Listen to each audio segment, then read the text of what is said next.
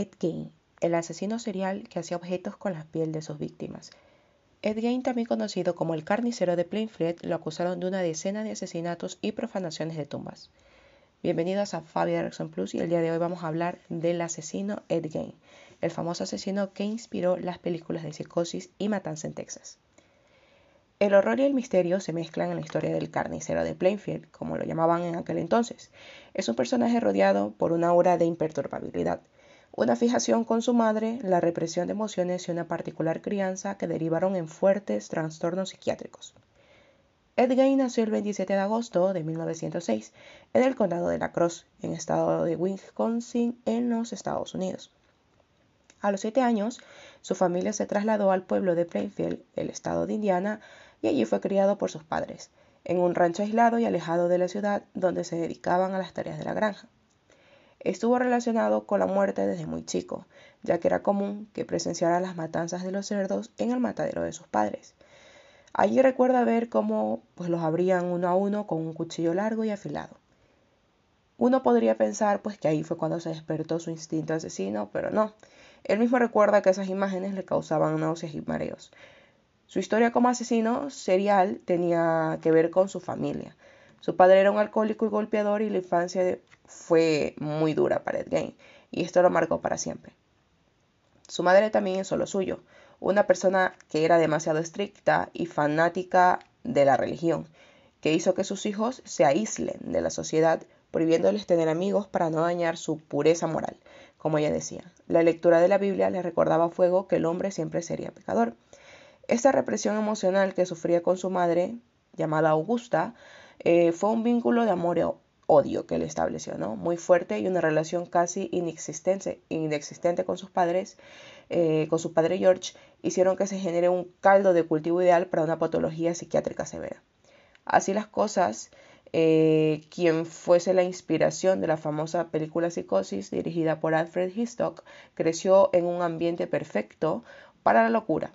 También el vínculo con la matriarca de la familia, con Augusta, generó eh, en este un evidente complejo de Edipo, porque era un vínculo insano, ¿no? era un, un ambiente tóxico familiar que tenía. Pero las cosas comenzaron a cambiar en 1940, cuando su padre falleció. A partir de ese momento, Ed Gein y su hermano Henry, quien era cinco años mayor que él, tuvieron que empezar a trabajar para ayudar a su madre con la economía del hogar. Esa no sería la única muerte que sufrió la familia. Con el correr del tiempo, Henry comenzó a tener grandes eh, diferencias con la matriarca del clan, con Augusta, mostrándose principalmente en contra de la gran dependencia de su hermano menor. Allí arrancaron también las diferencias entre hermanos, peleas y disputas.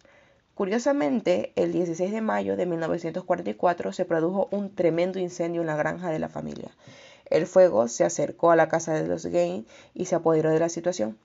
Los bomberos llegaron para combatir las llamas, pero una vez que hicieron su trabajo encontraron muerto a un adulto de 43 años, quien era su hermano, era Henry Gain, el hermano de Ed Gain. Muchos creen que esta pues, fue la primera víctima de Ed.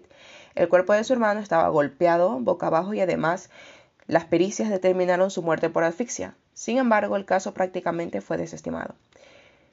El horror y el misterio se mezclan en la historia del carnicero de Plainfield, como lo llamaban también en aquel entonces, ¿no?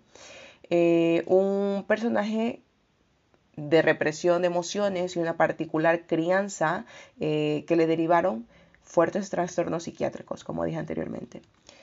Esta represión emocional que sufría con su madre ese vínculo amor-odio repercutiría muchísimo a futuro, ¿no?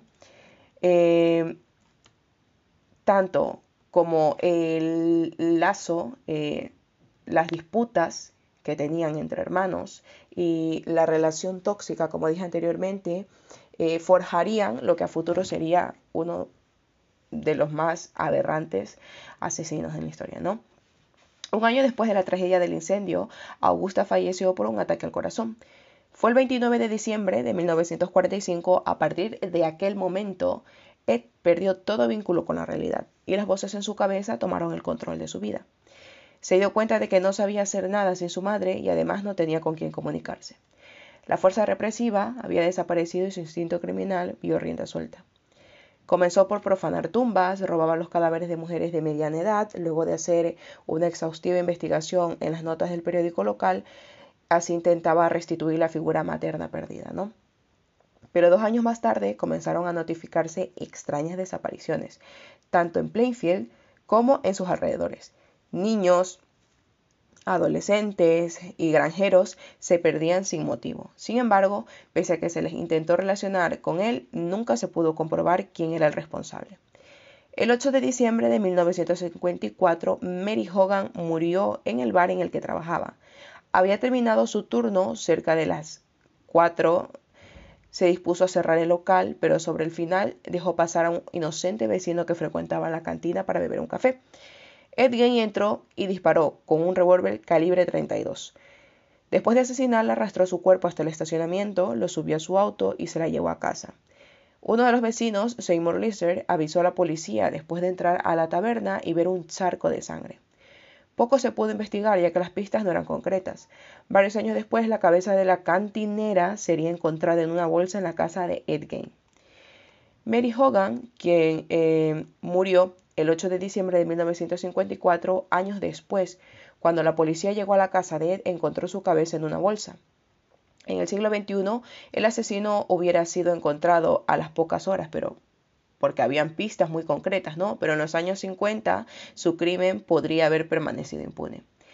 La víctima había superado dos divorcios y había llegado al pequeño pueblo de Plainfield desde Dallas.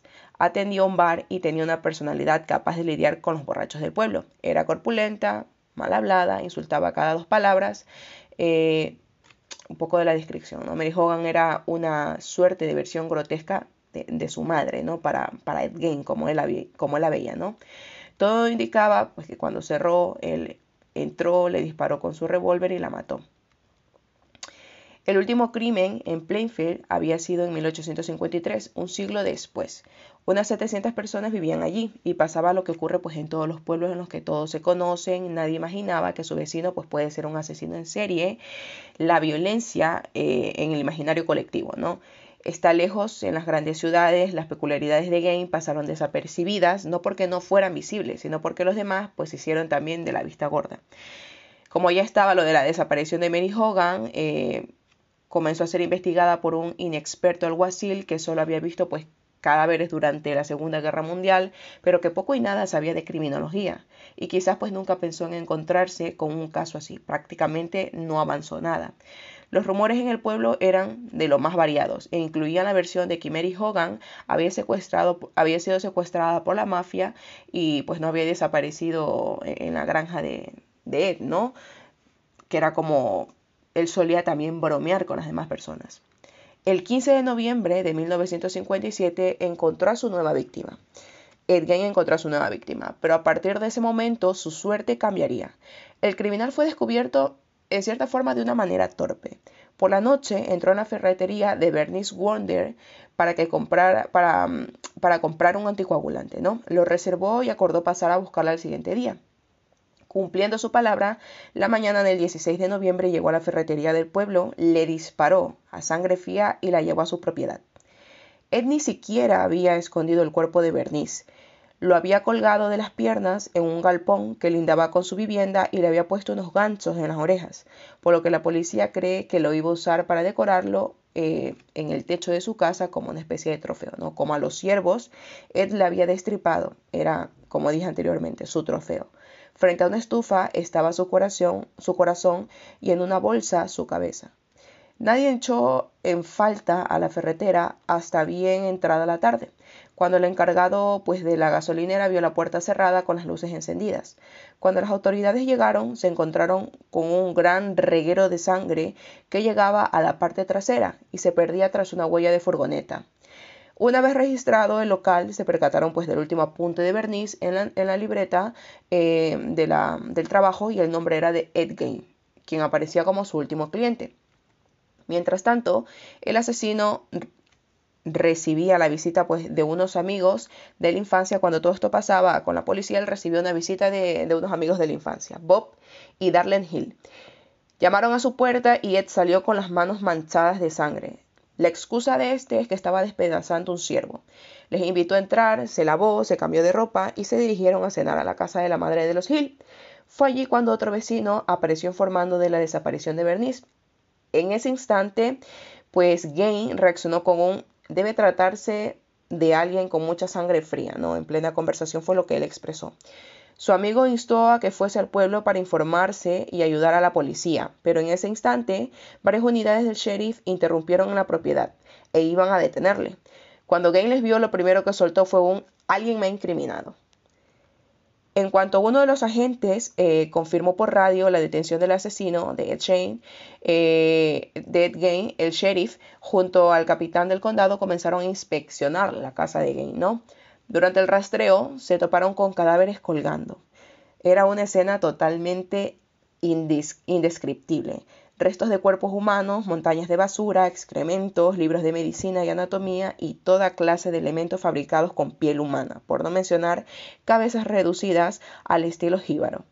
Habían también numerosas obras realizadas con piel, como leotardos, una papelera y varias sillas tapizadas. También había una lámpara creada con, con rostros humanos. Además del cordón de una ventana confeccionada con labios, había también incluso un corset que consistía en un torso despellejado y un cinturón con pensones. En una bolsa estaba también el rostro de Mary Hogan y en una caja estaba su cabeza. El desorden de la casa se convertía con los años en el prototipo de vivienda que Hollywood adoptó para los asesinos seriales de sus films. Cuando la policía llegó a la habitación de arriba, la puerta estaba cerrada. Los uniformados, los uniformados eh, esperaban lo peor, ¿no? Sin embargo, su interior estaba intacto. Era el lugar en el que Ed había pues cuidado a Augusta, más allá de la humedad estaba todo impecable. La cama estaba tendida y en la mesa de luz posaba una Biblia. Esa era una especie de santuario, ¿no? Un apunte importante, ojo, es que el cadáver de su madre Augusta yacía aún en la cama de la habitación, es decir, que jamás fue enterrada. La policía de Wisconsin no podía creer los elementos que decoraban la caótica escena, ¿no? El cinturón hecho de pezones, las sillas, las lámparas, todo hecho con piel humana, ¿no?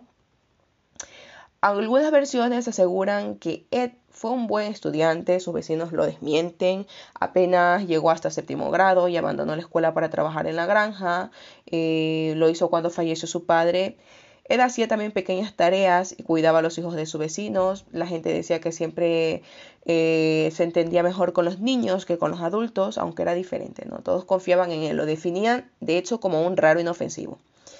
Estuvo 30 horas, después de que sucedió todo esto, estuvo, Ed estuvo 30 horas en silencio. Recién cuando le dijeron que lo iban a poner frente al cadáver de Bernice, Ed abrió la boca. Pidió una tarta de manzana con queso cheddar y confesó. Era el final ya del psicótico anónimo y el inicio de un ícono cultural conocido como El carnicero de Plainfield, cuya historia llegaría al cine e inspiraría, como dije, un inicio a emblemáticos personajes. Además de los crímenes de Mary Hogan y Bernice Warden, que fueron como los más conocidos, Ed confesó que desde la muerte de su madre hizo unas 40 visitas al cementerio de Plainfield. Solía leer los obituarios para saber cuándo y dónde iban a enterrar a mujeres, y esa misma noche profanaba las tumbas. En algunos casos robó cuerpos enteros, en otros solo algunas partes. Siempre negó haber tenido pues, relaciones sexuales con los cadáveres o comido carne humana, porque decía que olían mal. Acotaba, ¿no? No está claro cuál era su objetivo. Algunos estudiosos de su caso aseguran que quería transformarse en mujer y cuentan que pues usaba las máscaras hechas con piel y que incluso posaba eh, genitales femeninos sobre los suyos.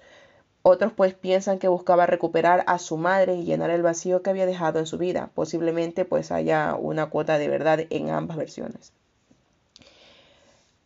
Ed Gein terminó muriendo en la, en la, cárcel de un cáncer de pulmón y fue como finalizó pues su historia, ¿no? Al día de hoy sigue siendo un, un, un, tema eh, completamente un poco caótico, ¿no? un, poco alarmante eh, la vida de Ed Gein y la manera que tenía de cometer sus crímenes tan atroces, ¿no? La formación de un asesino en serie desde la cuna. Eh, los problemas eh, y la destructuración familiar, cómo afectaron y formaron a quien sería en un futuro, pues el propio Ed Gein, un asesino carnicero y un poco de todo, ¿no? Psicópata y profanador de tumbas. Bueno, espero que les haya gustado este podcast en el cual hemos hablado del asesino en serie que inspiró la película de Matanza en Texas, Psicosis y otras más, ¿eh? Ed Game. Espero que tengan un buen día y un saludo.